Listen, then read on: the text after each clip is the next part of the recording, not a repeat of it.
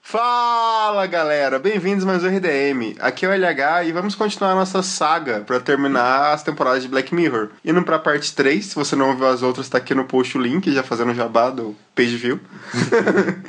e do meu lado esquerdo está ele, André Arruda. Olá pessoal, um dia a gente chega lá, um dia a gente chega na quarta temporada. Tá quase. Não sei quando, mas um dia a gente chega. E do direito, Thiago Biuan. Você percebeu que o LH tá gritando cada vez mais? Seria isso a derrocada do RDM?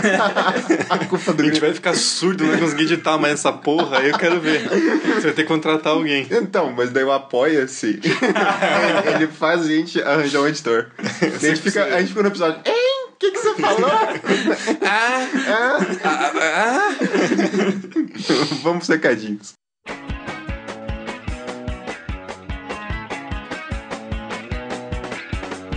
Recadinhos e bom, o próximo Em Volta à Fogueira está chegando e quem ainda não mandou seu relato, seu conto, manda pra gente no contato arroba republicadomedo.com.br que ainda dá tempo de entrar nesse programa, que promete, esse, esse vai ser bem foda.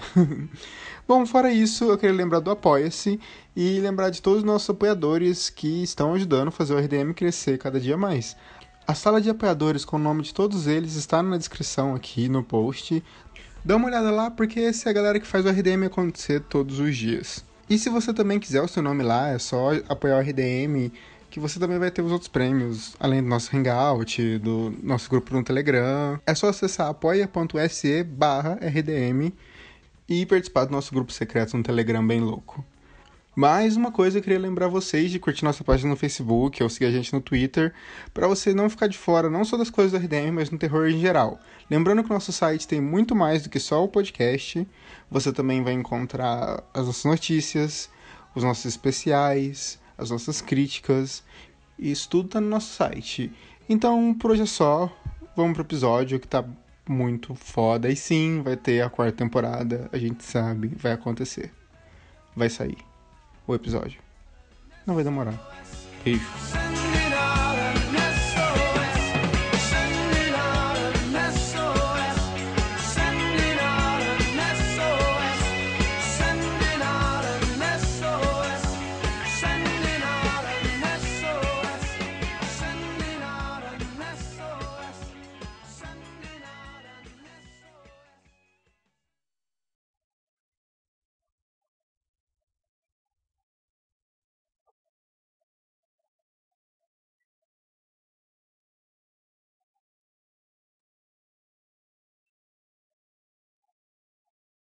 Terceira temporada é da Netflix, como todo mundo sabe, e é de 21 de outubro de 2016. O Thiago tinha 13 anos.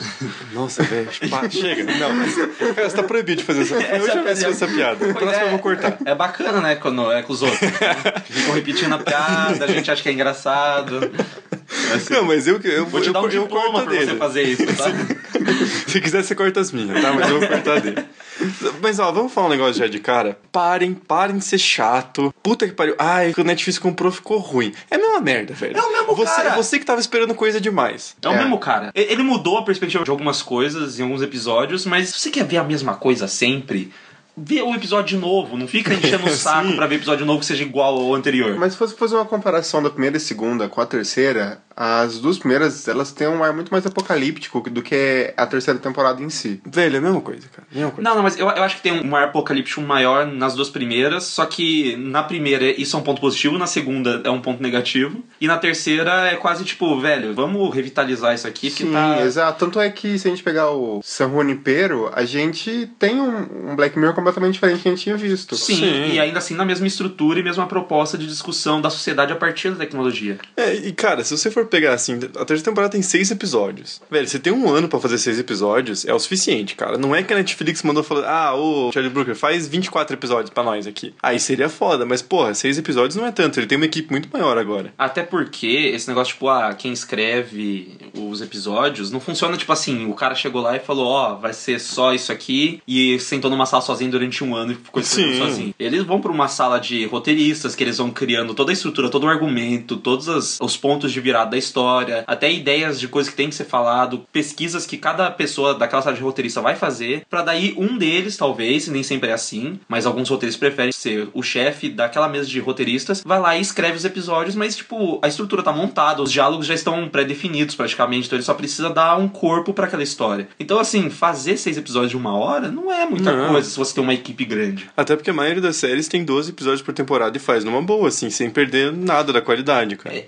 Aí a questão é que, tipo assim, ele não conseguiria fazer 12 porque são episódios sempre originais Sim, de personagens diferentes, mas. É que o problema, cara, é que se você for pegar as outras temporadas, tem episódios que a gente gosta pra caralho. Até no próprio podcast a gente comentou, tem episódio muito bom. Mas todas as temporadas anteriores, a primeira e a segunda, tem um episódio que é mais ou menos. não, Mais Entendeu? ou menos. Não, aquele do Aldo não. Não, eu, eu, eu ainda defendo. Sofrível. Eu ainda acho mais ou menos. Sofrível. Mas então, assim, tipo, o problema é que a galera pegou, tipo, um episódio de cada, como se fosse série inteira. Nossa, esse troço é maravilhoso, a série inteira é isso. Não é, velho. Então, a terceira temporada não tá, pra mim, longe do padrão do resto. Eu queria lançar uma coisa mais polêmica. Eu acho a terceira temporada a melhor temporada.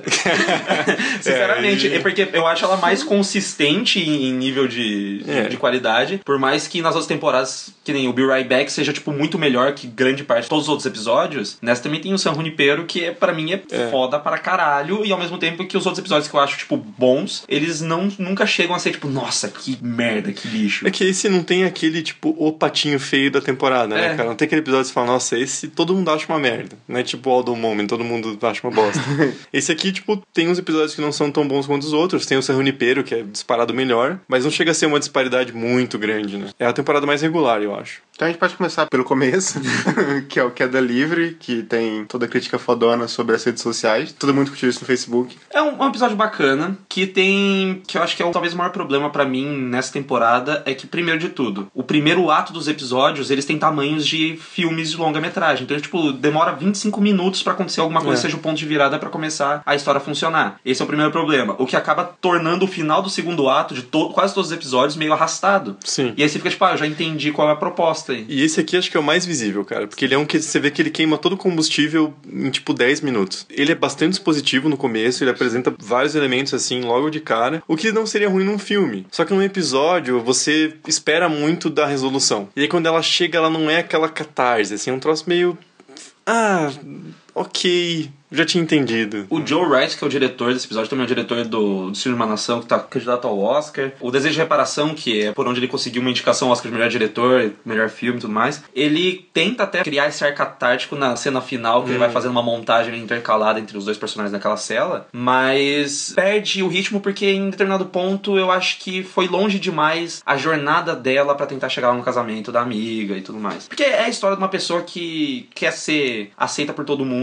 numa sociedade que tá baseando essa aceitação das redes sociais pra ser o, literalmente o padrão de vida que você vai ter. Só que também mostra que nem o irmão dela que não liga pra isso. Embora ele seja meio filha da puta, meio escrotão, ele não liga nem um pouco pra esse tipo de coisa, mesmo que ele se foda com isso. Então é interessante porque cria uma noção de necessidade, mas também de vontade. Ela precisa daquilo que a sociedade meio que tá impondo, mas tá impondo coisas que ela quer. Então fica. é, são ideias interessantes que ele vai conseguindo discutir. É. Mas aí tem o problema que vai ficando repetitivo essa questão de ir baixando os pontos dela, assim. Mas a ideia base do episódio é muito boa, cara. Eu acho uma discussão interessante, porque pra mim o ponto mais genial aqui não é nem essa questão da avaliação, que é uma coisa meio tipo, todo mundo sabe que isso rola direto assim. sabe? Rede social é um festival de olha o que eu fiz e você é um lixo e eu sou melhor e eu sou feliz. Mas a- o que eu acho mais interessante aqui é como toda uma estrutura financeira se remodela em volta disso. Então, como o capitalismo, né, Tá, foda-se, né? Mas como o capitalismo se reestrutura a partir dessa inovação tecnológica? Até porque esse negócio de capitalismo se reestruturar a partir de alguma inovação ou qualquer coisa assim, as pessoas falam assim, ah, seus comunistinhas, mas, mano, é, é a natureza do capitalismo, ele faz isso pra Sim. sobreviver, porque senão não sobrevive. É por isso que você vê propaganda, sei lá, de cerveja, os caras falando, tipo, ah, comentário redondo, comentário quadrado, quando há um ano atrás os caras tá fazendo propaganda com mulheres seminuas entregando cerveja sendo objetificadas, entendeu? É só porque Sim. agora você ser, entre aspas, militante em propaganda vende muito mais. Mas é interessante por causa disso mesmo, dessa noção que a sociedade tem. Mas eu acho muito legal que tem pessoas que conseguem renegar ela, entendeu? Eu acho Hum. que é, é bacana ter esse elemento da- das pessoas que falam assim: ah, não, eu não preciso disso, eu vou ter uma vida menos bacana do que você. Mas acho que a grande maioria das pessoas quer ter um padrão de vida massa. Menos bacana é uma palavra muito forte, talvez mais materialista. É, Até porque o episódio mostra muito bem que essa questão de pontos ela é uma escala social e hierárquica. Não é tipo, ah, só porque você é popular nas redes sociais. Tem uma questão monetária envolvida também. As pessoas do casamento da, entre aspas, amiga dela, elas não são só super populares, elas são high society. Tipo, é uma galera de grana. Então os caras os caras alugam uma ilha, mano. Não, a ilha é deles. tipo, Mas o episódio deixa claro que até o emprego depende da sua nota. exatamente. Mas aí tá, e aí entra uma questão que eu acho foda. No casamento, há pessoas negras? Não. A grande maioria das pessoas que trabalha nos balcões, nos lugares que no aeroporto, ou no balcão quando vai atender ela, ou aquele cara que tá sendo renegado porque terminou com o namorado lá, ele é negro também. Então esse é um elemento super sutil que eu fiquei Sim. assim, velho, isso é muito foda, porque ele mostra que muda o estilo da sociedade, mas a estrutura tá ali do mesmo jeito, cara. E é muito sutil, porque tem uma coisa que eu gosto muito em Black Mirror, é que é uma série que tem muita diversidade. E não é assim, tipo, ah, vou colocar um personagem negro nesse episódio porque o ponto do episódio é ele ser negro e essa é a dificuldade. Não, o personagem simplesmente é negro porque ele é negro, entendeu? Na quarta temporada tem uma personagem que ela é islâmica vivendo, sei lá, na Irlanda. E, tipo, não é o- a principal característica da personalidade dela. Engrandece como figura complexa só ali naquela, naquele meio. Exatamente. Então, por isso que nesse episódio, quando aparece vários personagens negros, não é direto uma coisa que chama atenção, assim. Só que se for para pensar, nenhum deles tem nota acima de 4. Então também mostra como o racismo se reestrutura nesse novo sistema tecnológico. É muito foda, cara. E, e também tem aquela questão de ser gordofóbico também. Porque quando ela vai lá pro casamento, a amiga dela fala assim: Ah, então eu vou te mandar um vestido, vai ser 38, assim, tipo. E ela tem toda uma questão de distúrbio alimentar que ela teve antes. E quando ela conta da amiga dela que apoiou ela, entre aspas, quando ela conta pra você o que a amiga dela fez, foi basicamente falar: ah, vomita mesmo porque você tem que ser magra. Então, esse tipo de coisa da sociedade sendo praticamente a mesma, mesmo que os valores pra estruturar ela pareçam diferentes, é muito foda e já mostra o porquê que as pessoas estão erradas em falar que Black Mirror tava ruim na terceira temporada. E as atuações são muito boas também, né? Você comentou a Bryce Dallas Howard, ela deu. É, visivelmente ela deu uma engordadinha pra fazer Sim. o. Não sei se. Eu lembro que. Acho que ela tava grávida na época, acabou dando sorte dela tá daquele jeito e casou com o personagem, mas de qualquer jeito a caracterização dela é muito boa. Tanto o estilo de se vestir também, aquela roupa rosa, super exagerada. Sou feliz, Ela parece assim. um bolo. e ela faz muito bem essa, essa personagem que é viciada naquela interação super artificial de nossa, olha, tive uma conversa legal com você, cinco estrelas. Aí tem uma coisa que eu gosto também do, do episódio na direção do Joe Wright, é que eu sinto, desde o começo, um incômodo com a artificialidade daquele universo. Uhum. E se primeiramente você fica, nossa, isso é muito artificial, você começa a perceber que é justamente o ponto quando as pessoas vão explodindo, vão falando coisas tipo, ah, eu ia te convidar pra ser minha dama de honra porque eu achei que eu ia subir dois pontos na minha escala de likes ali. Ou ela falando, tipo, você pode me ajudar, porra, e começar a xingar as pessoas que estão ajudando ela. Então esse tipo de coisa eu acho bacana, porque aí quando tem um palavrão, fica muito mais forte o palavrão. Mesmo que ele seja só fuck, que você já conhece palavrão. Sim. Até a direção de arte, na verdade, é tudo um padrãozinho, as cores, assim, pra dar um destaque até nesses palavrões que você falou. Ai, Parece que o Wes Anderson cagou no, no cenário, assim, entendeu? É tudo rosinha, meio tons pastéis, assim. Seguido, então, do episódio versão de teste, que é o segundo. Que vai ser polêmico.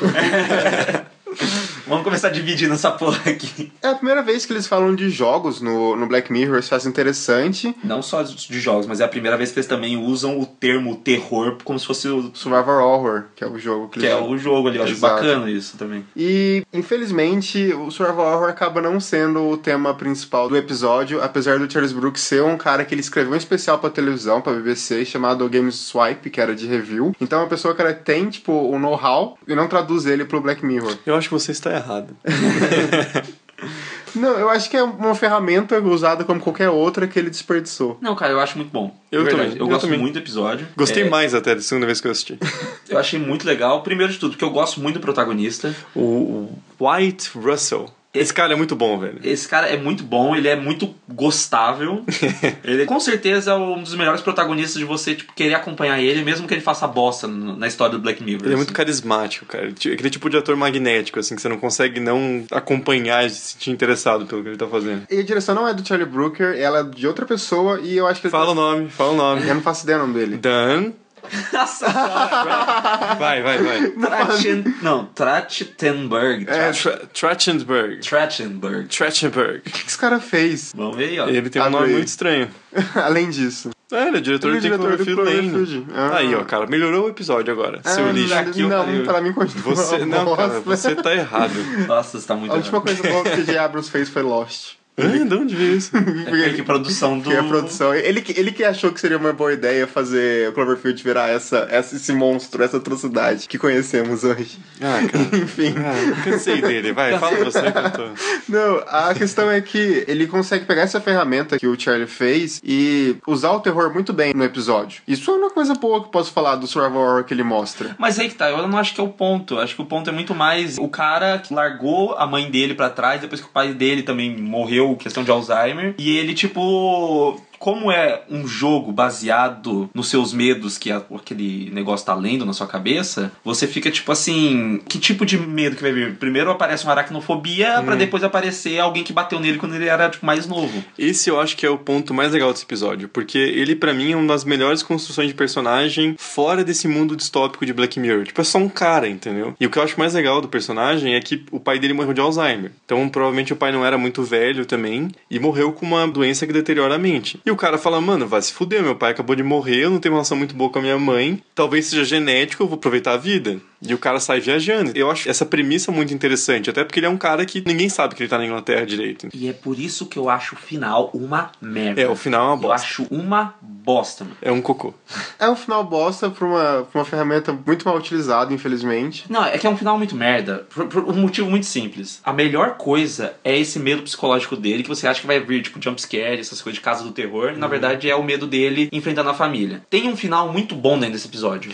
Que acontece antes. Ela só cortar ali. E aí, tipo, não. Qual parte você tá Pra mim, ele, final? quando ele chega no final lá, que ele tem que chegar até uma determinada sala e ele abre lá e ele começa a esquecer quem ele era e resgatam ele lá e levam ele como se fosse mais um que tava ficando maluco, eu falo, massa, porque ele tá tendo o pior medo dele, que é terminar que nem o pai dele. Aí corta. Aí mostra que na verdade ele acordou lá naquela sala e que aí ele começa a passar mal, não sei o que, não sei o que lá, e aí aquilo ali não tinha sido verdade. E eu começo a ficar, mano, então tá bom, então pelo menos finge que você cortou pra você brincar com o meu senso de realidade e eu ficar que nem ele vai ficar a partir de agora, tipo, não sabendo o que, que é realidade e o que, que é o meio digital onde ele estava. Esse Eles- seria o melhor E final. aí eles cortam de novo pra ele morrendo, o que anula completamente todos os outros bons sinais que tinha acontecido até então. Não, e aí fica só estranho, porque até aquele ponto, o que eu acho interessante desse episódio é fazer essa discussão com a realidade aumentada. Tipo, até que ponto isso não é um, um problema, porque o cara tá tão imerso no negócio que acaba afetando o corpo dele, apesar do corpo dele não estar participando ativamente daquela ação. Só que aí no final é tipo, o japonês é maluco e ele matou um monte de galera e foda-se, não faz sentido, e ó, joga esse cara na vala aí e pega outro. Tipo, é, o que, tipo velho? Kojima, se ele tivesse realidade Cara, o, o, o cara é da Yakuza, velho. Mano, não faz Não- sentido. Não faz sentido nenhum esse final dele morrendo. Mesmo que seja, tipo, ah, o celular dele. Eles querem fazer um negócio meio, tipo, brincadeira, tipo, ah, ó, a ironia, a mãe dele ligando, ativou um. E passou tipo 4 milissegundos. Assim, Exato, tipo assim, eu acho muito ruim isso porque eles querem fazer um final como se fosse super pessimista, mas o melhor final pra ele nessa situação era morrer. E a melhor coisa que podia acontecer pra ele era morrer ao invés de ficar louco, ao invés de ficar Uhum. ter problema entre aspas que simulasse o Alzheimer do pai dele. Sim, exato. Então, tipo, é, é muito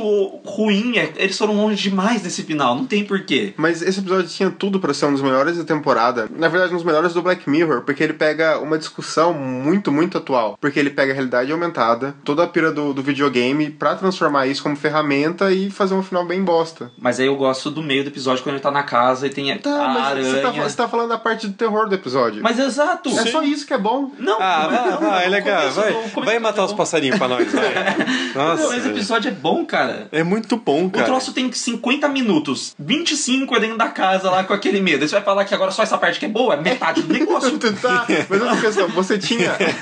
Você tinha um negócio pra ser muito bom. Aí ele é tipo, bom. Muito bom. Não, não, Ele é mas aí muito o bom. problema é seu da expectativa. Não, não, expectativa não. Eles tentaram criar e não deu certo. Não, velho. ele- cara, ah, deu certo. Eles só não souberam onde parar. Entendeu? Sim, esse cara, se tivesse parado no lugar que a Ruda falou, ia ser um puta Não, episódio. alguns ia episódios ser que a um gente- puta episódio. Alguns episódios que a gente vai falar mais pra frente, ele, ele segue uma linearidade de ser só ok. Desde o começo. Esse episódio não. Ele vai numa crescente, depois ele caga. Não, cara, mas sabe o que que é? É a questão que é assim. Já diria Robert McKee, se você tem um filme merda com um terceiro ato foda, todo mundo vai sair da sala de cinema falando, caralho, É isso foi que o Shyamalan caralho. faz, Agora, se você tem um filme muito bom com um final horroroso, você fica, caralho, que bosta. Porque você fica frustrado que não teve o final que você quis. Tem um filme que é tipo super divertido, que é O Contador, que a gente assistiu Ah, com o Ben Affleck. O filme é super divertido porque ele não se leva a sério. Até chegar no final ele querer fazer um twist que você fica, caralho, que bosta.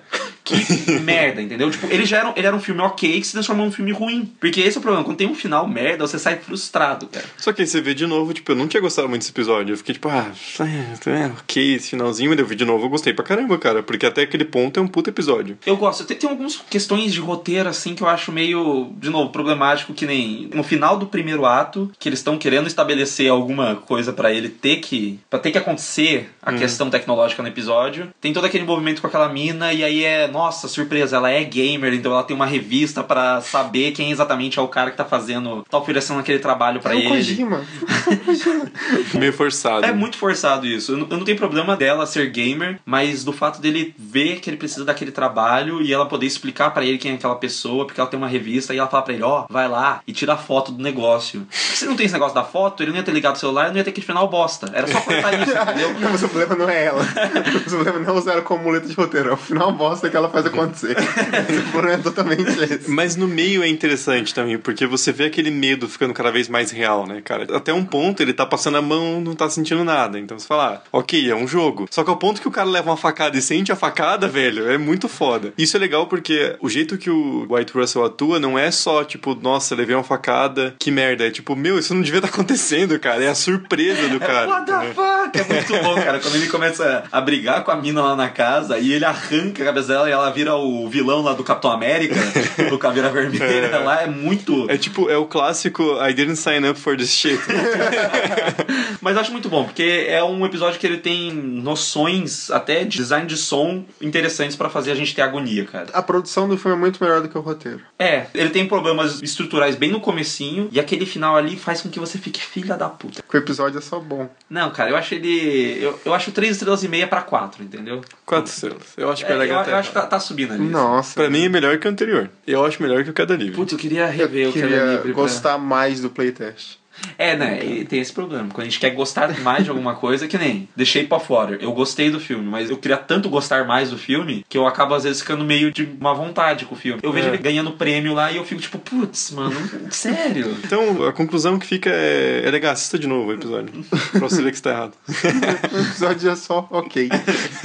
Eu queria gostar mais de Twin Peaks também, entendeu? Não, Fazer Twin? Peaks tá uma bosta. A vida tem dessas. Às Peaks vezes tá- a, tá a vida faz coisas ruins. Normalmente ela faz coisas ruins.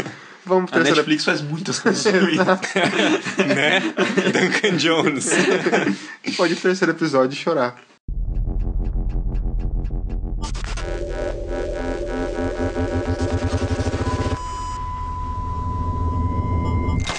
Chegando no terceiro episódio, que é o Xerependence, que é o Manda Quem Pode em português. Velho, não, eu, vou falar de novo. Esse time de tradução da Netflix é uma vergonha, cara. Vergonha. Eles deviam ter entra, vergonha. Entra o Emerson Shake falando aí. Não, eles deviam ter vergonha na cara, velho. Pelo amor de Deus. Qual o dinheiro que esses Se filhos da puta você ouve e traduz pra Netflix. Mano? É, você devia ser demitido. Nossa! Você é mais incompetente do que eu aqui gravando no podcast. Mas vamos pro episódio. vamos, vamos. Shut Up and Dance, eu acho que é um episódio muito bacana de você ver a primeira vez. Eu não revi, porque eu acho que foi uma decisão acertada minha. Pra mim tem o efeito White Bear. Mas eu acho que é um White Bear. É melhor. melhoradinho, é melhor, é melhor sim. Mas eu assisti. Posso falar? Posso falar? eu assisti a primeira vez, terminei e falei, caralho, velho, que porra esse final. Eu vi de novo o episódio, ele perde bastante, assim, do impacto. Não, não só do impacto, mas assim, tipo, a construção não é tão bem feita quanto eu achava. A crítica que ele faz é muito diferente do White Bear. A do White Bear é muito mais importante pra nossa sociedade. Aqui, Sim, aqui é um caso mais de exceção. Exato, assim, diga- exato. Entre aspas, Sim. né? Não é... Mas a, a discussão aqui é o que você faria se uma pessoa tivesse seus dados pessoais no seu computador? É, você acha que é sobre isso, até que chega no fim. Você acha, Não, que, claro. você acha que é toda uma questão de e- esses caras babacas babacas que estão capturando coisas privadas das pessoas e forçando elas a fazerem as coisas. E aí no final você fica, meu Deus, eu tô lá torcendo pra essas pessoas. É, mas daí eu, eu acho que volta no que a gente comentou sobre o Robert McKee, entendeu? É tipo um episódio ok, que no final tem uma reviravolta muito boa no terceiro ato, e daí, uou. Exato. E daí é. ele termina com Radiohead pra melhorar ainda Caralho, mais. Nossa, sim. Como uma das músicas perfeitas pra terminar um filme. Mas que- quem viu uma vez só, cara, quando você vê de novo, tem uma cena que fica muito pesada, que é a cena que ele leva o brinquedo pra menininha. Ele trabalha no restaurante, Nossa, né? Ele leva pro mano. cara, aquela cena é muito Nossa, pesada. velho. velho, que filha da puta, eu tinha esquecido disso, cara. Porque, porque aqui entra uma discussão pesadíssima que não tem consenso. Que é o, o que é, afinal, a pedofilia. É o que é um distúrbio, é uma patologia, ou é os dois ao mesmo tempo. É uma discussão muito, muito, muito, muito tensa. É muito foda, porque tem aquele negócio quando eles se enfrentam no final, que tipo, Aham. ah, o que, que você fez? Ah, eu vi duas fotos, não sei o quê. Essa discussão, eu só vi duas fotos, eu só vi duas Sim. fotos, é, não anula o crime. Claro, porque você tá alimentando quem tirou essas fotos, né? Então, é claro que é um, um ato indireto, provavelmente ele, não- ele pegaria, sei lá, alguns anos de cadeia. Seria menos do que se ele tivesse, sei lá, estuprado alguém menor de idade. Só que de qualquer jeito ele tá alimentando toda essa. A pessoa que tirou a foto tirou porque alguém vai ver, né? Então. Só que aí traz alguns conceitos que é interessante do Black Mirror, que eu acho que ele usa melhor aqui. Por exemplo, a questão de a sua imagem pessoal para as pessoas, o como eles fazem tudo para ninguém descobrir aquilo sobre eles, porque a vida social deles estaria perdida. E aí tem uma cena que o cara ele começa a contar sobre ele ter traído a mulher dele, que ter combinado de encontrar outra pessoa, não sei o que, isso que lá. E aí o personagem principal ele começa meio que tipo chorar e soluçar no carro assim, e ele fica muito mal, muito vermelho. E até então você acha que é só porque ele tava se masturbando, você fica, velho, por que, que você tá assim? Porque você tá se masturbando. Fazendo uma punheta. Só, só que aí tem outra coisa, porque eles não têm uma câmera no quarto deles, tem uma câmera da webcam. Então a única coisa que eles teriam é o vídeo dele se masturbando. Não tem como provar com o que que é. Tem. Só que é que- não tem. Vai, vai fazer o quê? É, Não, não, mas acho que aí eles entraram. ah, Mas acho que aí tem o histórico da pessoa. é. Eu acho que se eles hackearam, eles conseguem tirar Mas aí. é muito fácil falsificar. É, que- é que é o tipo de coisa assim que, pra mim, na expressão dele, é muito mais uma culpa dele perceber que ele não conseguiria negar, não conseguiria sobreviver com as pessoas, pelo menos, desconfiarem que ele é pedófilo, do que de, tipo, de fato realmente provar. Não, exato. A questão ali também não é ele pensar que, ah, como que ele vai provar? Prova aí. Hum. A questão é que, tipo, você foi pego, entre aspas, no ato Sim. e você tá pensando a sua culpa. É exatamente isso. O desespero dele quando ele recebe o vídeo é muito bem feito, cara. E aí eu gosto muito da, da noção de punição que Hum. se estabelece pra eles, que é a exposição, acima de tudo. Qualquer coisa que eles fazem é por causa da exposição. E o scratch, a exposição, é um tipo de punição que se fazem muito, assim, no- em meios sociais quando alguém comete um tipo de crime, seja abuso infantil ou abuso sexual de uma maneira geral, tem esse tipo de você expor a pessoa pra que Hum. no círculo social dela, pra pra que saibam que onde ela convive, quem aquela pessoa é. Então eu achei muito interessante que eles usam esse elemento, não mostrando pra gente quem exatamente tá por trás de toda essa noção de punição, mas fazendo com que a gente entenda o porquê que essas pessoas podem sair na porrada até a morte no final. E é interessante você comparar com o White Bear, porque pensa se fosse a perspectiva inversa. Se você acompanhasse os hackers. Você tá torcendo pra caralho pra eles, assim. Que nem o primeiro episódio de Mr. Robot, que a primeira cena que mostra o Elliot é ele mantelando uma rede de, por- de pornografia infantil e ele dizendo pro cara, tipo, o cara assim, ah, não, mas eu não nem, nem usava pra nada, eu só mantinha o site. Daí ele falou, bicho... Você que alimenta.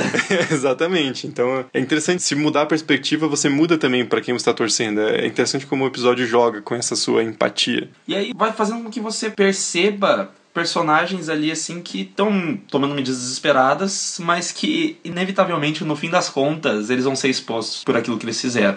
E aí tem uma cena que é muito bizarro, porque você tem empatia por um personagem e depois você, você detesta. Que é quando ele vai assaltar o banco e ele se mija enquanto ele tá Uhum. mandando dar dinheiro, e você fica, velho, coitado do cara, e aí depois você fica, não, não. Você fica com muita pena dele no começo, né? É, e um ponto positivo é a atuação dele. no- Sim, no velho. Ele é, É. bem sutil no que ele tá fazendo. Eu vou, eu vou reconsiderar, que eu acho que o episódio é muito bom mesmo.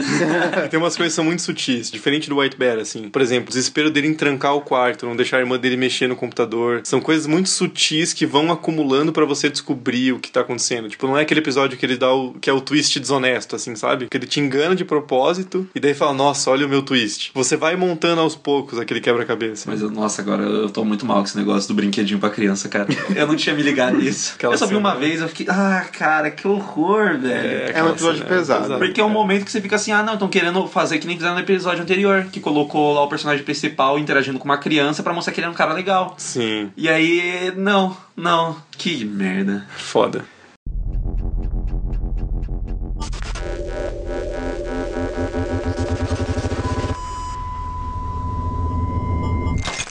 Bom, então agora a gente vai falar do sexto episódio, porque... Errado. Porque foda-se. não, mas é que eu acho que tematicamente faz um link muito bom que a gente acabou de falar sobre o Shut Up and Dance. Então, sexto episódio, Hated in the Nation, Odiados pela Nação, fala sobre um hacker que consegue entrar num sistema de inúmeras abelhas artificiais que polinizam toda a Inglaterra. Ele consegue hackear esse sistema para fazer com que as abelhas entrem no cérebro de uma pessoa, exatamente no centro nervoso de dor, e elas fiquem numa agonia tão grande que elas acabem se matando. E aí depois você vai descobrindo que as mortes são selecionadas de acordo com uma hashtag que diz Death to, e daí o nome da pessoa que está sendo odiada no momento. E por que eu acho parecido com o episódio and Dance? Porque tem a ver com essa questão da exposição também. Porque é tipo um hacker querendo ensinar uma lição, assim, sabe? Tipo, é meio que assim, olha como as pessoas são nojentas, elas têm que aprender a não ser tão odiosas, assim. Eu acho que o ponto do episódio é muito legal. Mas... acho que vai ter treta de novo. É, eu acho que é um filme, um puta filme, né? Tipo um episódio de Black Mirror, tipo, de 50 minutos, que você vai terminar e vai, tipo, uou. Esse é o meu problema com, com o episódio. Se ele tivesse um pouquinho a mais, ele podia ser um bom filme. Como ele fica naquele meio termo ali, ele não é nem um bom episódio, nem um bom filme. Não é meio tempo, é tipo 89 minutos, dá pra estar no cinema. Mas, cara, não pra essa trama. Essa trama, ou ela pedia mais, ou ela fica enrolada que nem fica nesse episódio. O que pra mim falta, nesse sentido, é um pouco mais. Pra funcionar como cinema, aquela dinâmica de você entender mais os personagens que são, entre aspas, detetives, que é o que Exato. funciona, por exemplo, no Seven. Exato, é uma coisa que não tem. É, é o maior problema desse episódio é a construção dos personagens. A única construção de personagem que a gente tem é o que precisa pra explicar porque isso tá acontecendo. Porque, cara, eu adoro a Kelly MacDonald. Ela é muito boa atriz, mas pra mim ela não funciona nesse papel. Daquela detetive meio blasé, assim, estou deixando. Meio blasé, ela é mais educada às vezes. é tipo, você fala assim, mano, por que, que você é assim? A única pessoa que ela é, tipo, é, entre aspas, normal é a Blue. Que... Mas não funciona porque você não conhece ela, entendeu? Exato. Isso que, é, isso que é o que fica faltando nesse episódio. Sim, mas os únicos personagens que são explicados. A Blue tem todo um arcozinho do começo que fala por que, que ela resolveu ser a detetive. E no final, quando ela descobre quem que fez aquilo, que ela larga da vida dela pra ir atrás. É que tem problema que ele é meio disperso nos primeiros 20 minutos, eu não sei o que, que ele tá fazendo, eu vou.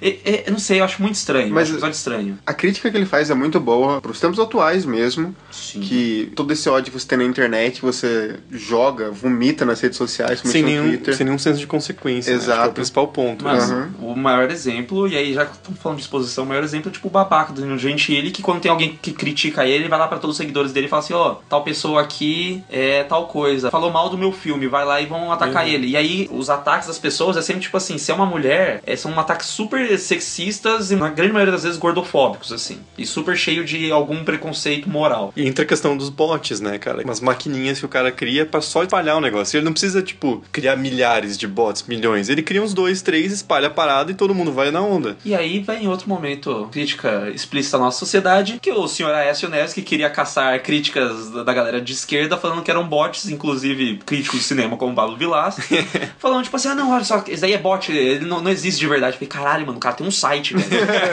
o cara tem um bot escrevendo há 15 anos cinema em O cena. cara tem um vídeo no YouTube, mano. Entendeu? Tipo, não faz sentido. E aí depois Mas, você descobre que tinha bot em várias campanhas eleitorais do PSDB, entendeu? Tipo assim, isso é meio foda. velho, o Trump ganhou, ganhou a eleição com bot, cara. Porque ele não precisava do voto. Não, não. O Facebook O Trump- dele, eu consigo imaginar ele cagando, tweetando. Inclusive, existe documentário no Netflix, eu acho que é No Rastro do Dinheiro Sujo, uma coisa assim, que o último episódio é sobre o Trump. E é sensacional que eles falam sobre ele. Eu acho que todo mundo deveria assistir. Mas é interessante como o Trump ganha pelo ódio, porque não é, o Trump não ganhou pela maioria. Ele perdeu de lavada na maioria, foi tipo 3 milhões de votos. Só que ele precisa do voto qualificado. Não assim que seja tipo um sistema super censitário, que a pessoa que tem mais dinheiro ganha, mas ele precisa fazer com que as pessoas que ele quer que vão votar, vão votar, e as pessoas que ele acha que podem ficar em casa no dia da eleição não vão e não votem na Hillary. Foi assim que ele ganhou. E principalmente em locais que vale mais os votos ali, assim. Então, tipo, não precisa ter tanta gente votando. Precisa, na verdade, fazer com que aquele local faça valer o voto dele. É tipo, essas pessoas vou fazer odiar pra caralho o que eu quero que odeie odeiam vão gostar muito de mim e o resto das pessoas falam, ah, Hillary, ah, ok. E você acaba vendo que são coisas até, entre aspas, um pouco babacas o que acontece nesse episódio sobre as pessoas que geram ódio. A primeira a gente sabe que ela é uma jornalista que escreveu um artigo sobre um cadeirante. Esse é o Danilo Gentili. É, o tipo, é o tipo de coisa escrota que ele faz. É, não, não, mas não, ela não, é comediante. Não, então, é a Sherazade. Mas, Mas o Danilo Gentili não é comediante também, Ah, não. cara. mas é ele acha nada. que é. É É tipo aquele jogador que é, é Não, mas falam pra ele que é canhoto. Aí o cara que joga com o pé esquerdo. Ele não é nada. Se ele fosse nada, ele seria muito melhor do que ele é agora. ele é um bosta. É isso que ele é. Não, ela tá mais próxima da, da Sherazade. É cara. verdade, é ela verdade. fala umas Exato. Aquela pessoa assim, estou sendo insensível. Olha pra mim que diferentona que eu sou e só fala lixo. A gente não sabe, tipo, qual foi o artigo dela, mas foi uma coisa muito escrota. E enquanto tá acontecendo as paradas com ela, a gente já tem a nossa, entre aspas, segunda vítima. Que ele tá na televisão, ele acaba sendo um babaca com a criança. eu, eu ri, desculpa. Mas, mas é porque a gente torce pra que você não tenha filhos, tá ligado? Mas é muito engraçado. é Tipo, não, essa cena é maravilhosa. É Aparece é televisão. Aí o menino tá dançando, ah, ele é seu fã dele. Nossa, mas ele dança muito mal. Aí a apresentadora, ah, mas ele só tem 9 anos. Eu já dançava melhor com 9 anos. Mas aí tem uma coisa que eu acho interessante, é que se a galera fica assistindo essa porra desse The Voice Kids e o caralho, cara, eu acho isso nojento, Eu velho. também acho, mano, Masterchef Kids, eu fico Eu acho velho, muito que errado. cara. É criança, velho. Você não vai dizer assim, ah, você poderia ter sido melhor. Você fala isso pra um adulto, ok, a pessoa vai treinar mais. Só se uma criança vai destruir a vida da criança. Exato. Isso eu cito um tweet do Não Salvo que falou assim: que porra é essa de colocar criança pra cantar? Ela tinha que estar cortando o cano. Agora você vai estar numa hashtag eu só citei. morte A. Eu só citei. Morte é NH. Eu só citei o Cid. Imagina essa porra no Brasil, velho. O Temer tinha morrido desde quando ele assumiu, tá ligado? O terceiro candidato à morte é o. É o primeiro-ministro, É. né? E ele fala: foda-se, para a natureza. Porque as abelhas estão lá, teoricamente, pra polinizar as plantas. Mas isso é uma discussão interessante também, porque não é nada inventado, cara. As abelhas estão em risco de extinção mesmo. E eu quero ver você polinizar a parada, entendeu? Você vai fazer o quê? Você paga pessoas pra ficar passando a mão na plantinha, ela vai na outra e passa a mão. Você vai, você vai pagar pessoas pra ficar enfiando o dedo no órgão sexual das, das flores. É isso Tem gente que faz isso com outras pessoas, porque não com a planta. Ah, beleza, come a planta e agora você vai ter. Eu não como planta, velho. Ai, meu Deus. Eu como só animal morto, eu não como planta. Mas é bom deixar claro que esse primeiro-ministro ele só fez isso porque ele aprendeu com o outro que, né, no meio de crise, quis andar com o porco. Então, não, acho que não, não vou, não vou ceder. Não vou ceder a chantagem. Mas é um episódio que ele tem uma barriga muito grande no segundo ato, eu entendo. Dá pra você cortar muita coisa pra diminuir pra 60, 50 minutos ali. Dá fácil. Ou Fácil. colocar muito mais coisa e E deixar fazer um horas. filme. Você faz um filme. Você pode fazer a perseguição da mina pra matar o cara ali. Você continua. Porque tem um problema que eu gosto muito da construção no começo, eu acho as mortes interessantes, só que pra mim o ponto de virada que começa a ficar muito chato é quando eles vão tentar levar a menina pro, tipo, pra aquele bunker. Porque daí, cara, começa a ficar muito, tipo, olhe pra mim referenciando pássaros. Fico, tipo, "Véi, se eu quiser eu vejo pássaros de novo, entendeu? Fica chato, aí você vê que o orçamento não é lá essas É, coisas. exato, também, ficou muito escroto aquele. Cara, o preço de Nossa, pássaros, velho. a questão é muito, é, é muito mais um suspense maior do que aquelas abelhas Ah, mal feitas entrando. Aquela cena é muito ruim, cara. Pássaros- Sério E mesmo. olha que pássaro já é chato pra caralho. Então não vai referenciar pássaro, né? Pô, tanta coisa massa do Hitchcock. É, mas não seria legal se uma abelha atacasse ela no banheiro, cara.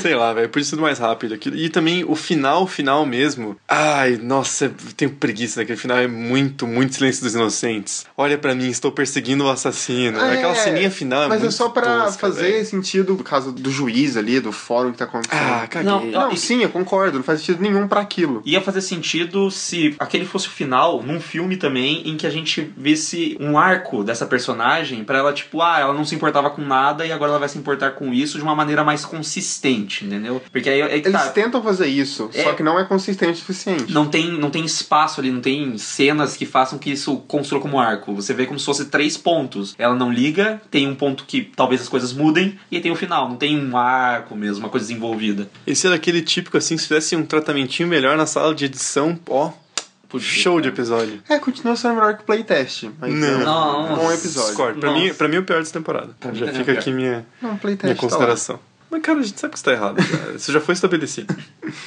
Então a gente já pode ir pro quinto episódio, que também É. era uma briga boa sobre qual o pior episódio da temporada. Você acha? Eu- Pô, acho muito foda esse episódio. Mano, reverso. eu, eu acho uma discussão da hora pra caralho, mas que demora 30 É. minutos pra acontecer. É, É que verdade. quando eu assisti ele, até a primeira vez, eu, eu já sabia das baratas. Aí você tá errado também. Não, a cara. culpa, a culpa é da internet. Eu, eu só, só nasci lá. Nossa, você entendeu? vai fazer- você vai fazer um episódio de Black Mirror agora, porque você recebeu spoiler de Black Mirror. Não, ok, eu vou chorar por causa que eu recebi spoiler, mas fazer o quê, entendeu? Eu acho, que- eu acho que isso diminuiu um pouco. Não, mas diminui É, mesmo. É que eu falei pra vocês de Moon, que é um filme que eu gostei, mas eu não me apaixonei pelo filme porque eu já sabia o, final. Que é a única coisa boa que o Duncan Jones fez, infelizmente. Mas... Cara, tem uma coisa que pra mim já torna esse episódio maravilhoso, é que a série inteira, tá, quase inteira é com personagens majoritariamente britânicos. Quase inteira. Aí chega nesse episódio todos são americanos. Cara, amo isso. Dá vontade de pegar o Charlie Brooker e falar assim, vem aqui, amigão, me dá um abraço. Que crítica social foda. Até porque ele é britânico, não é? Sim. Então, ele também, ele também tem essa, esse desprendimento com os Estados Unidos, assim. Se fosse um norte-americano, ia ficar, não, que isso, não vou ficar falando mal do meu. Não vamos passar pano pro Império Britânico também, né? Pelo amor de Deus. Não, né? exato, mas é, aí é que tá. Só que, Se ele tipo- fala isso do país dele, por que, que ele não vai falar isso do, dos norte-americanos? atualmente a potência imperialista é os Estados Unidos. Eu acho interessante ele fazer essa discussão porque os caras não estão nos Estados Unidos. É um exército americano se metendo onde não deve, onde não foi chamado. Isso já aconteceu? Não, não, não tô, não tô sabendo. Tem aquela, tem aquela guerra que usaram na Palme. Foi Guerra da Coreia.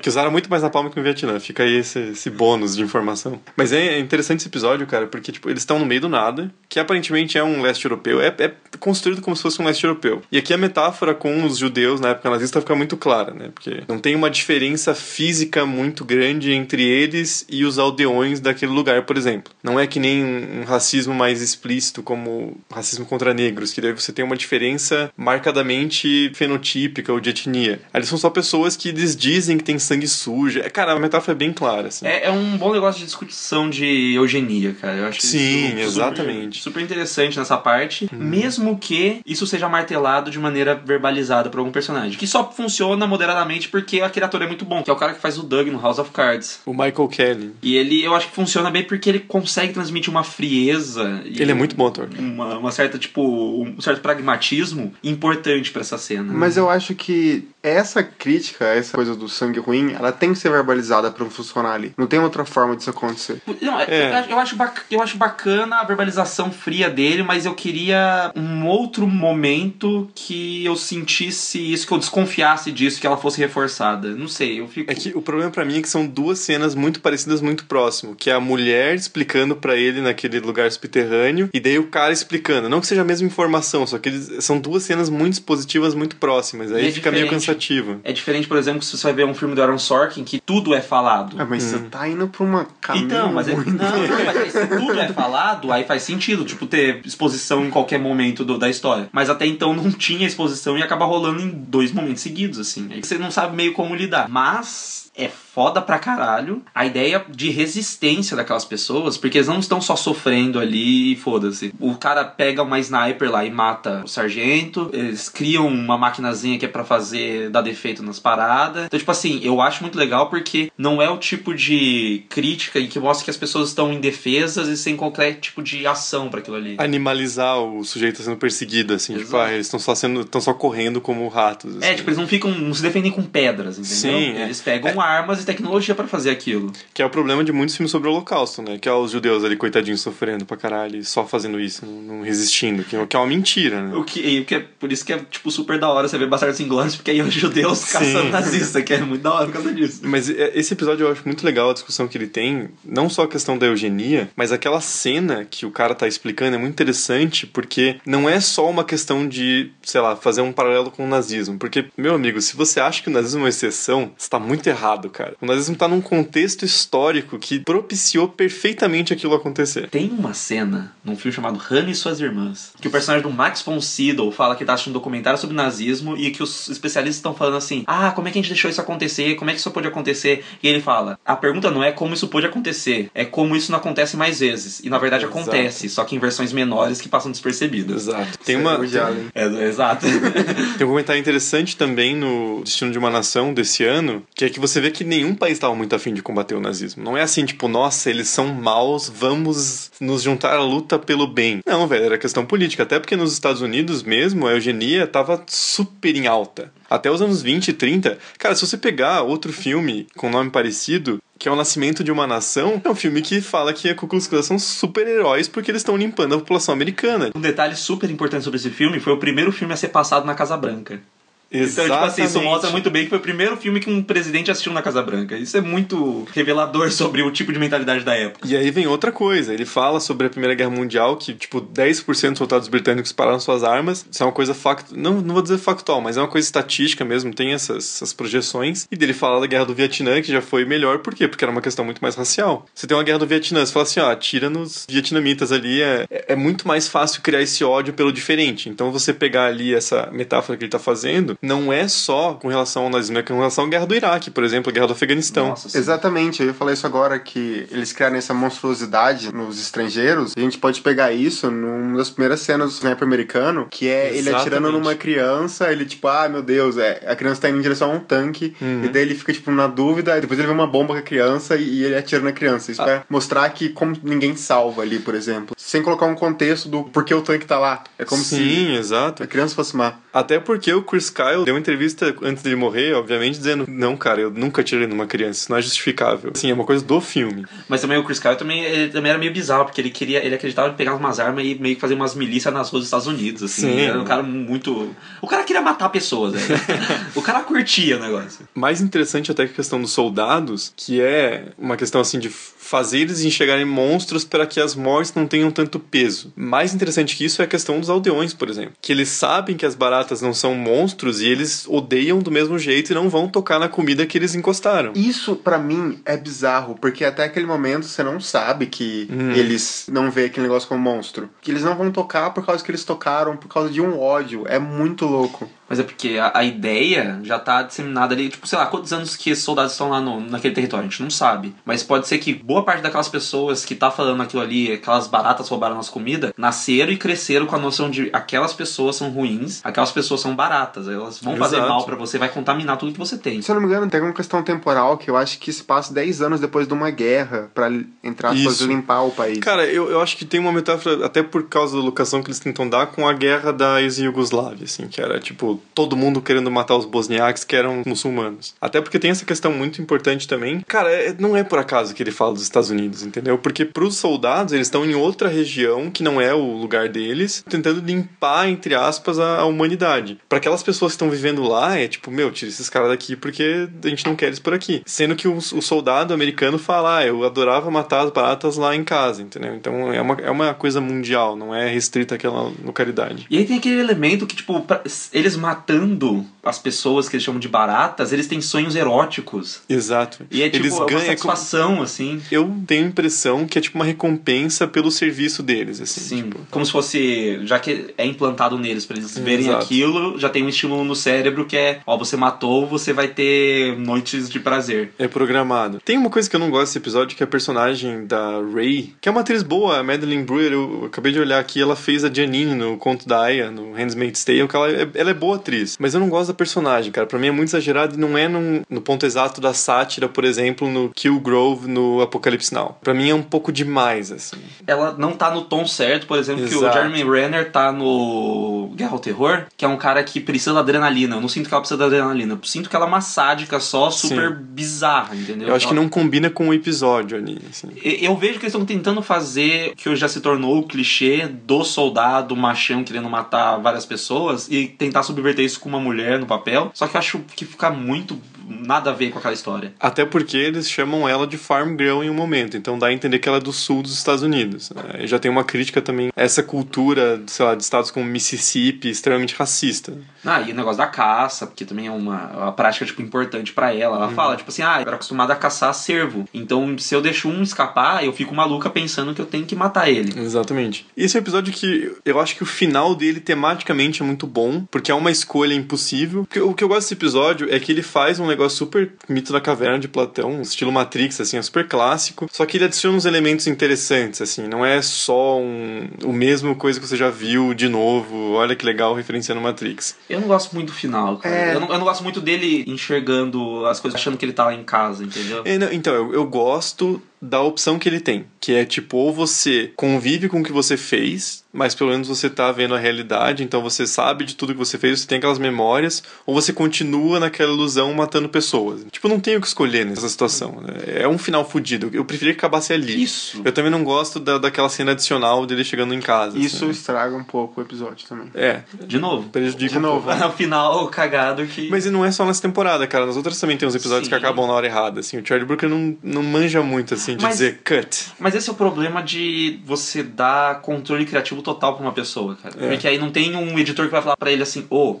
Aqui, a gente vamos cortar aqui. Tipo, sei lá, uma coisa é o Scorsese que trabalha há 30 anos com a mesma montadora, com a Thelma. E aí eles, tipo, trabalham um sala do lado do outro. Aí ela é uma velhinha também, ela vira pra ele e fala assim: Ó, isso aqui tá uma merda, eu vou cortar, não vou deixar isso aqui não. Seu bosta, joga as coisas nele, sai na mão.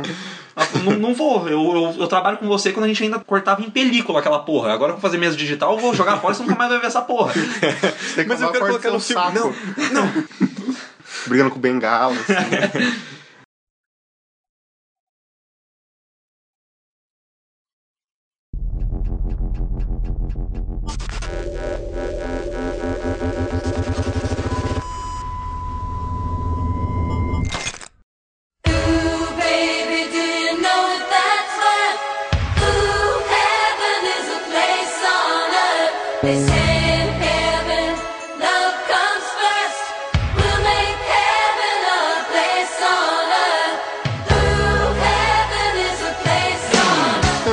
Ir pro quarto episódio, que é o último dessa temporada. Quer dizer, não é o último dessa temporada, no sentido de, de, de numérico, mas é o último que a gente vai É falar. a gente sabia que era o que vocês estavam aguardando, então a gente quis fazer um draminha aqui. E também um episódio mais animado, cara. Então, né, pra terminar mais alegre. Como eu falei no começo, o San Junipero é o episódio que não tinha nas outras temporadas, que é um episódio que ele termina, entre aspas, bem. Eu gosto muito de duas coisas desse terminar bem. A primeira coisa é porque subverte a ideia de Black Mirror que ah, a tecnologia vai dar tudo errado no final. Não, a tecnologia tem algumas coisas sobre o uso dela que é problemático, como ele evidencia, como ele tipo deixa bem claro que é difícil você lidar com esse tipo de coisa. Ela está vivendo pra sempre mesmo, é só sua consciência, que tipo de vida que você tá tendo ali. Inclusive, nessa sua fala, eu queria recomendar para as pessoas jogarem um jogo chamado Soma. Você já Só falou isso. já disso já. Joguem Soma. Mas tá, aí tem o, o outro elemento que eu gosto muito é que histórias de amor de homossexuais sempre terminam mal, velho. Sim. P- Pensa, tipo, Brokeback Mountain, Carol, que é um finalzinho um pouquinho feliz só, mas você não tem a satisfação de ver a pessoa junto com outra pessoa, entendeu?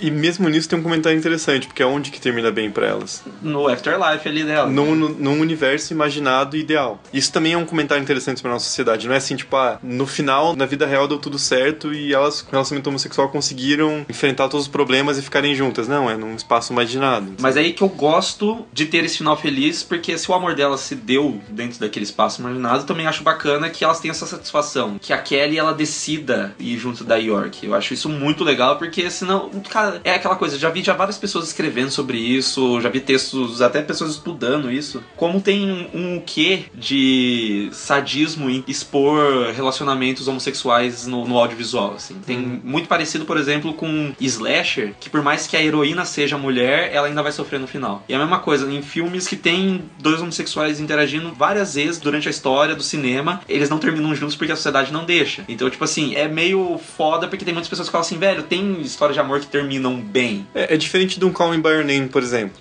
Que aconteceu o que tinha que acontecer, entendeu? Tipo, é um verão, sabe? É, não é uma história que termina. Faz sentido. Não um final triste porque ninguém deixou eles ficarem juntos. É só porque Sim. relacionamentos nem sempre dão certo. E Sim. eles não puderam ficar juntos. Mas San Junipero é um, é um puto episódio, cara. É um dos melhores da série, velho. Nossa, mano, eu acho, Acho acho, que é o que eu mais gostei até hoje, assim, é o que eu mais gosto. Eu, Tem uns que eu gosto mais, mas eu acho foda. eu levei um, vários socos, assim, emocionais na minha cara. Eu fiquei muito triste. Até porque as duas atrizes são muito boas, cara. A Mackenzie Davis é ótima e a... Nossa, puta, Vai lá. A gente vai assassinar, não é? Mas a Google Mubata Raw, que tá horrível em, em Cloverfield Paradox, é uma, tá uma bosta. Ela só faz cara de assustada. Mas assim, quem não, né? Mas aí que tá, pra você ver que não é só o ator que faz o filme, né, cara? Se, se o roteiro for ruim, você vai atuar bem como, né? A Mackenzie Davis ela é uma versão tipo mais jovem, inclusive de talento e aparência da Robin. Wright do House of Cards. Eu achei que você ia falar da Daryl Hannah, que perde o olho no Kill Bill e tá no Blade Runner também. Lembra também. lembra Nossa, bastante. lembra nada, é Lembra igual, muito, velho. mano, Parece lembra- filha dela. Vou até ver aqui no MDB se não é.